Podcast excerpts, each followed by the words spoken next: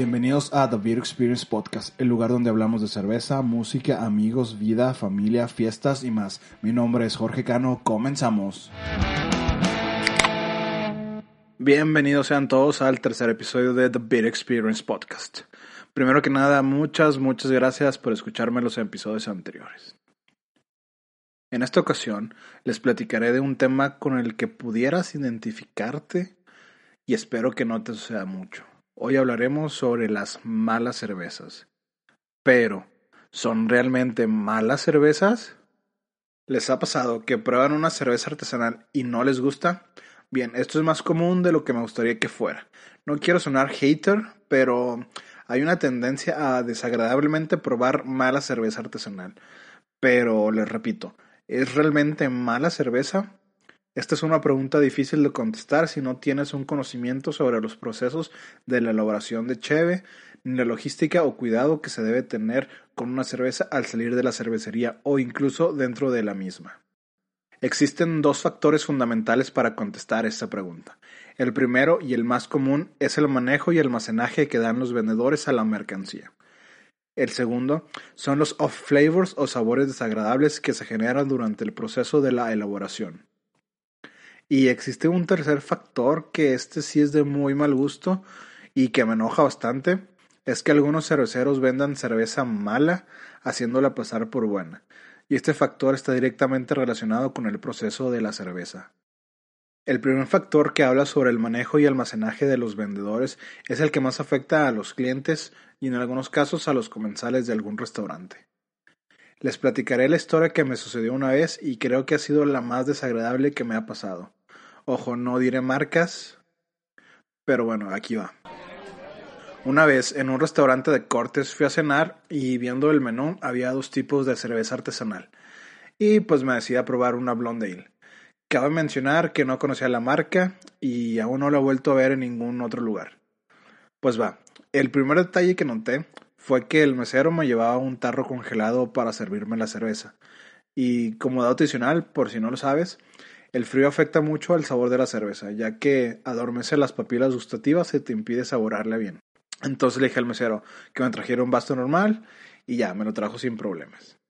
El primer detalle fue que al servirla tenía prácticamente nula carbonatación. No hizo nada de espuma y dije, bueno, sigamos. Y al olerla, ah, sus aromas eran casi imperceptibles. Solo se dejaba oler los cereales, pero era un aroma cereal nada agradable. Ya desconfiado le di un trago y dije, ¿qué estoy tomando? Una cerveza que prácticamente se sentía como agua, nada de cuerpo, ni efervescencia, nada.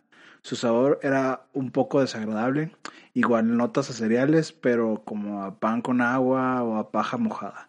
Nada agradable. Y pues bien, ya no quise seguir tomando esa cerveza, así que mejor me pedí una comercial. Y el abismo entre una y otra era enorme. El detalle aquí fue el precio, ¿no? Esta botella costaba 90 pesos. Bueno, fue en el trabajo, yo no pagué, así que no hay problema. Y hablando del dinero, ¿qué va de pagar 90 pesos por una mala cerveza a pagar 40 por una cerveza comercial? Que en sí no te ofrece grandes cualidades, pero se disfruta y es agradable tomarla. Después del mal sabor de boca, intenté investigar un poco más sobre esta cervecería, pero no encontré nada, ni Instagram, ni redes sociales, nada. Y pues bueno, ya lo dejé pasar. Ya haciendo un análisis un poco más profundo, descubrí que tuvo off flavors esta cerveza o sabores desagradables. Lo que pude deducir es que fueron sabores a DMS o sulfuro de metilo y también sabores a cerveza oxidada. Yo no soy experto en esto de, de los off flavors, solo me baso en lo que he leído. Esperamos pronto contar con algún experto en off flavors, ya que esta cuarentena pase. Eh, estos pudieron ser causados por el mal manejo de la cerveza dentro del restaurante, que es el primer factor que comentaba. Quizás la dejaron bajo la exposición de los rayos UV o bajo el sol, en otras palabras. Ah, tal vez estuvo cerca de la cocina, donde hay mucho calor, donde hay mucho movimiento. No sé, pudo haber pasado X o Y, pero el punto es aquí que ya arruinaron una cerveza que quizás no es mala. Simplemente se dañó por tantos factores externos. Aunque también por otro lado existe la posibilidad de que desde un principio hubiera alguna causa en la cervecería que causara estos malos sabores, como una mala limpieza de su equipo o alguna bacteria que contaminara la cerveza. Incluso podía ser que esta cerveza tenía años en el restaurante sin venderse, aunque pues técnicamente la cerveza no caduca, pero sí tiene su límite de consumo preferente, que es el umbral del tiempo donde la cerveza tiene el mejor sabor. Y como les comento de nuevo, no encontré nada de esta cervecería, ni redes, eh, ni Facebook, nada. O sea, no tuve oportunidad de decirle al, cervecero o a la cervecería de que su cerveza no estaba buena, tenía defectos. Pero pues bueno, nos quedaremos con la duda de que si es mala o buena esta cerveza. Bien, en este ejemplo pudieron ser los tres factores combinados. Pero pues bueno, eso no lo sabremos. Por otro lado, también he sabido de varios amigos o beer lovers que les ha tocado cerveza dañada por el mal manejo en los bares o en los restaurantes. Y probando la misma cerveza que estuvo dañada, pero ya en un lugar más especializado o en la misma cervecería, hay un cambio radical en los sabores.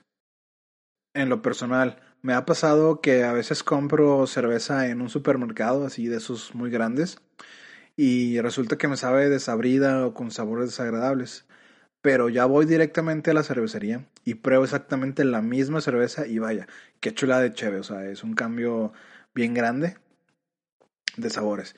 Esto pues en este caso es el mal manejo y el almacenaje que le dan los supermercados. Así que amigos, los invito a dar segundas oportunidades, al menos en las cervezas.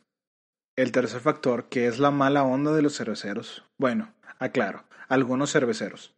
Este creo que es un mal que afecta mucho a los amantes de la cerveza y a la cultura cervecera en general, y todavía aún más a los que no han probado una cerveza artesanal, ya que con pláticas con otras personas me han dicho que probaron tal o cual cerveza y no les gustó. Eh, y cuando yo los invito a probar este, una cerveza eh, parecida, o sea, del mismo estilo, que yo sé que es una garantía, eh, es cuando su reacción es totalmente diferente. Incluso se llegan a enamorar. Y todavía más aún si les explicas un poquito de qué es esa cerveza, o sea, de lo que se trata, le explicas qué es el amargor, el dulzor, a qué debería de saber, etcétera, etcétera. También existe la situación de que un cervecero intenta hacer una IPA y le sale una sour, y así te la quieren vender. Y la persona que no conoce del tema, pues te lo va a aceptar y se va a llevar una mala experiencia con la cheve artesanal y va a creer que todas las IPAs saben igual. Pero ya cuando prueba una IPA bien hecha, se sorprende del sabor, o sea, del cambio tan radical de lo que probó alguna vez a lo que debió de haber probado. Así que amigos cerveceros, no sean y vendan cosas de calidad. No se aprovechen de los restaurantes que no conocen absolutamente nada de cerveza y ellos son los que te van a comprar tu producto porque la gente merece calidad en lo que consume. Eh, no importa si sea una cerveza, sea un platillo, sea una playera, lo que sea.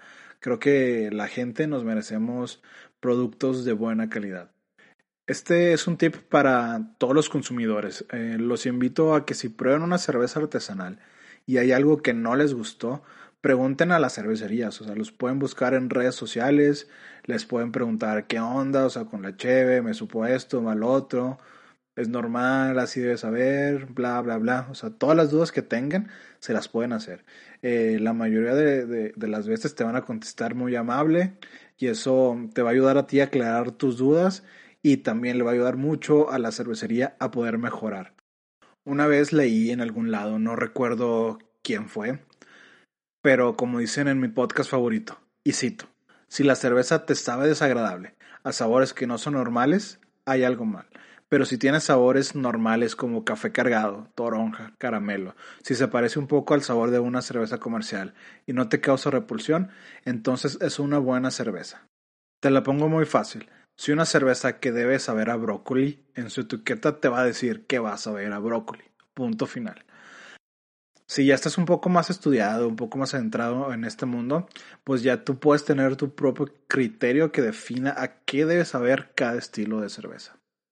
Otro punto que me gustaría mencionar que tiene relación con la mala, entre comillas, cerveza, es que cómo te sirven la cerveza en algunos lugares. He tenido experiencias y creo que no soy el único, a varios estoy seguro que les ha pasado, pero es que a huevo te quieren servir la cerveza en un vaso o en un tarro congelado. Como lo mencioné antes, esto no es una buena práctica porque no te deja saborear bien una cerveza. A veces puedes evitarlo, pero en otras veces estás con amigos que jiji, jajaja, que esto, que aquello, y pum, de, de repente ya el mesero te sirvió una porter en un tarro congelado. Y pues bueno, a veces uno quiere ser buena onda y no la regresa porque al final de cuentas al mesero se la van a cobrar. Pero bueno. Eh, otra práctica que he visto, ya casi no, no la veo, eso me da mucho gusto, es que antes te servían la cerveza sin nada de espuma, o sea, literal era como que cero espuma y el vaso a tope, pero pues bueno, esto ya casi no, no está sucediendo, qué bueno. Eh, eh, estos detalles no hacen mal a una cerveza, simplemente te están restringiendo a tener una experiencia completa con tu cheve. Y quiere decir que al lugar le hace falta capacitación para sus trabajadores. Y me despido con esta frase. La cerveza artesanal es una moneda al aire.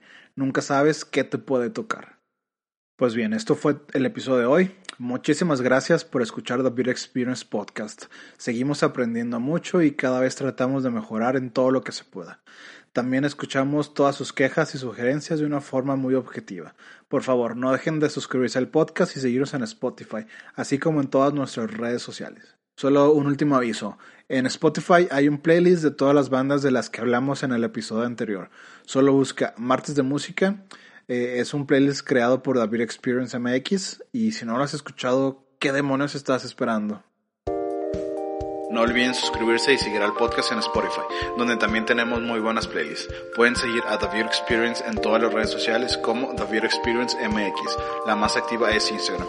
O nos pueden mandar un correo a thvemx.gmail.com. Gracias.